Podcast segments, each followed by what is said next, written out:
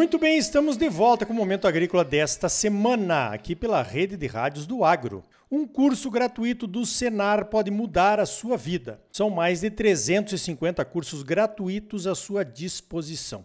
Procure o Sindicato Rural de sua cidade e participe.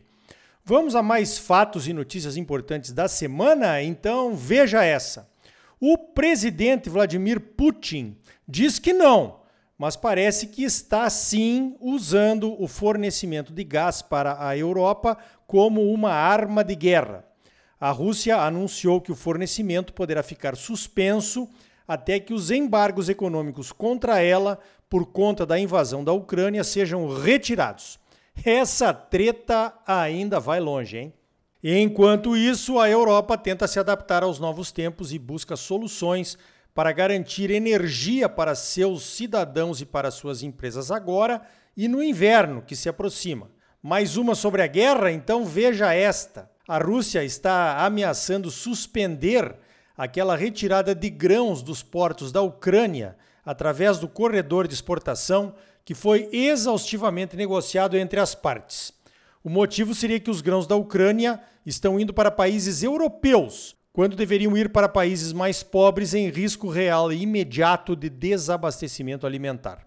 Ainda sobre a Europa, um relatório publicado no final do mês de agosto no site da Comissão Europeia fala das perdas nas safras de grãos por conta da maior seca dos últimos 500 anos em algumas regiões de lá. Lembre-se que até as chamadas pedras da fome apareceram em alguns rios. O clima quente e seco dos últimos meses já causou perdas de quase 9% na safra de milho, perdas de 5,5% na safra de girassol e perdas de 8,5% na safra de soja, em relação à média de produtividade dos últimos cinco anos. Um mapa da seca publicado na reportagem mostra que há diferenças nas quebras entre as regiões, mas a seca é generalizada.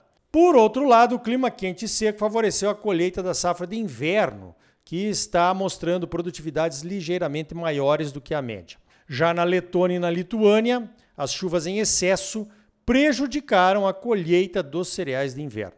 Os dados são do JRC, ou Comitê Unido de Pesquisas, que publica um boletim mensal sobre a situação das lavouras europeias. A CNBC, um canal que é líder mundial em informações econômicas, diz que as perdas podem ser ainda maiores lá na Europa. A quebra da safra de milho pode chegar a 16%, na soja pode chegar a 15% e pode chegar a 12% de quebra no girassol. As perdas para a safra de batatas, beterraba açucareira, maçãs e lúpulo vão variar entre 10% e 50%. Muitas dessas lavouras são irrigadas, a irrigação está suspensa em algumas regiões. Se faltar lúpulo, veja que até a produção de cerveja de qualidade está ameaçada por lá. Os impactos também estão sendo sentidos nos rebanhos. A produção de leite, de carne de gado e de ovinos já está sendo afetada também. E a inflação, trazida pelos preços dos alimentos, deve continuar. Outra notícia preocupante que vem da Europa: a peste suína africana está se espalhando pela Europa em ritmo alarmante, segundo um alerta da Organização Mundial de Saúde Animal.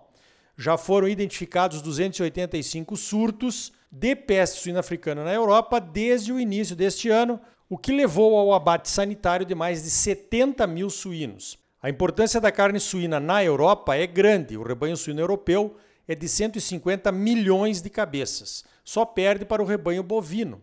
A carne suína representa 50% da produção total de carne da Europa.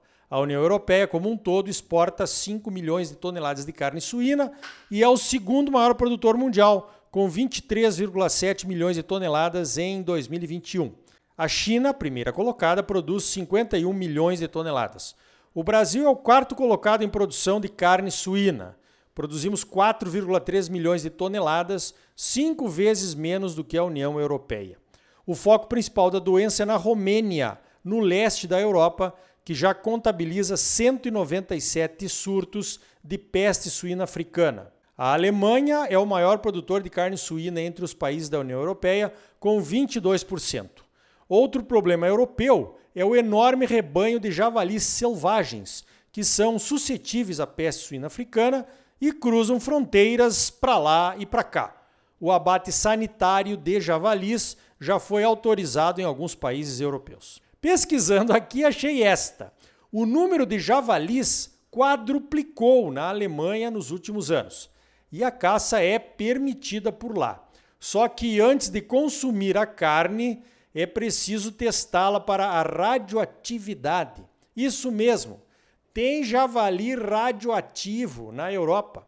A radioatividade vem do desastre de Chernobyl, que aconteceu há 26 anos, em 1986, e ainda está presente na natureza. Mas calma lá, o caçador não perde a carne se estiver contaminada. Ele deve entregar para a guarda florestal para ser queimada e o governo paga um prêmio por isso. Os prêmios pagos por carne contaminada na Europa chegaram a 425 mil euros em 2019. Mas atenção, isso é lá na Europa. Aqui no Brasil, se um guarda florestal te pegar com carne de caça, contaminada ou não, tu vais preso na hora. Crime inafiançável. E como tu não roubaste nada, nem o STF vai te soltar tão fácil assim. Agora, caçar javali aqui no Brasil pode. O IBAMA tem até uma instrução normativa de 2013 sobre o assunto.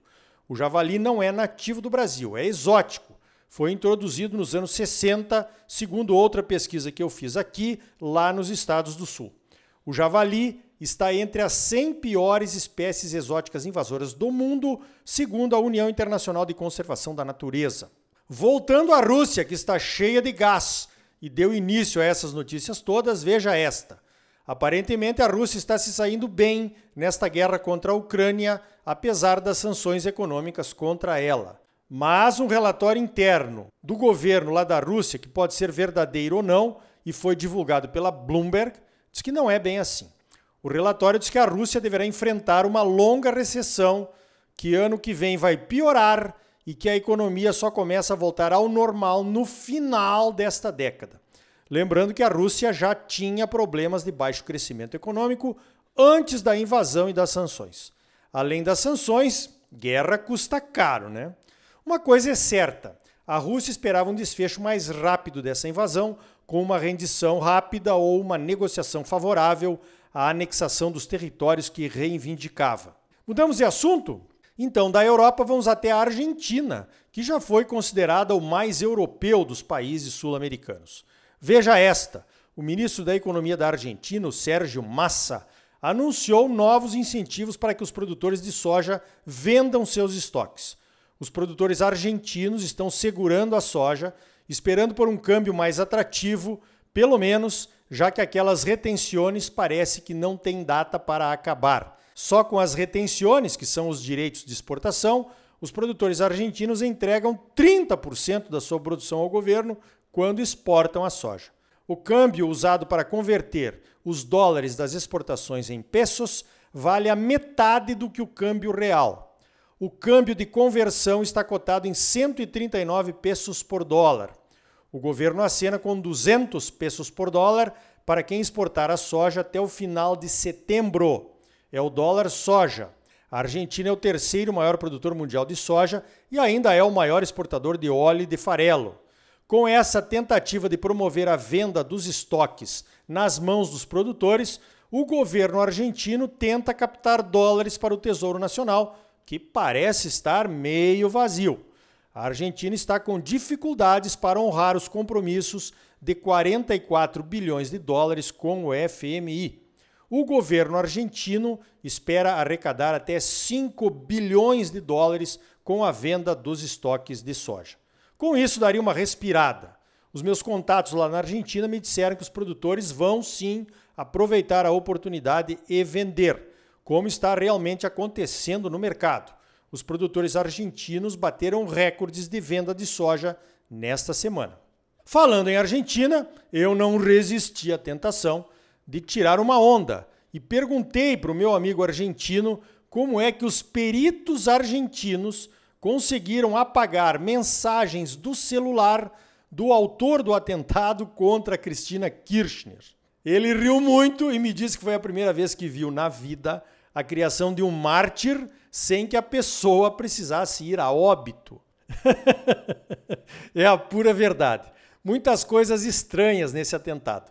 Ele acha que o autor do atentado será considerado louco e, portanto, inimputável e não será preso. Eu me lembrei de uma certa facada. E você? Pelo menos o governo argentino ganhou uma trégua com as atenções sobre os péssimos rumos da economia argentina sendo esquecidos para se falar no atentado. Teve até feriado para que todos pudessem se manifestar em apoio a Cristina Kirchner. Então tá aí. Ainda falando em Argentina, no próximo bloco, o Mauro Ozaki do CPEA vai mostrar a competitividade da soja e do milho do Brasil em comparação com a Argentina, com os Estados Unidos e com a Ucrânia. Imperdível! E ainda hoje você vai saber como é que a CNA acompanha os temas de interesse dos produtores brasileiros no Congresso Nacional. Senar Mato Grosso, mais de 350 cursos gratuitos à sua disposição. São gratuitos porque já foram pagos pelos produtores rurais do estado. Procure o Sindicato Rural de sua cidade, faça um dos cursos gratuitos do Senar e comece uma vida nova. Mas agora não saia daí. Voltamos já com mais Momento Agrícola para você.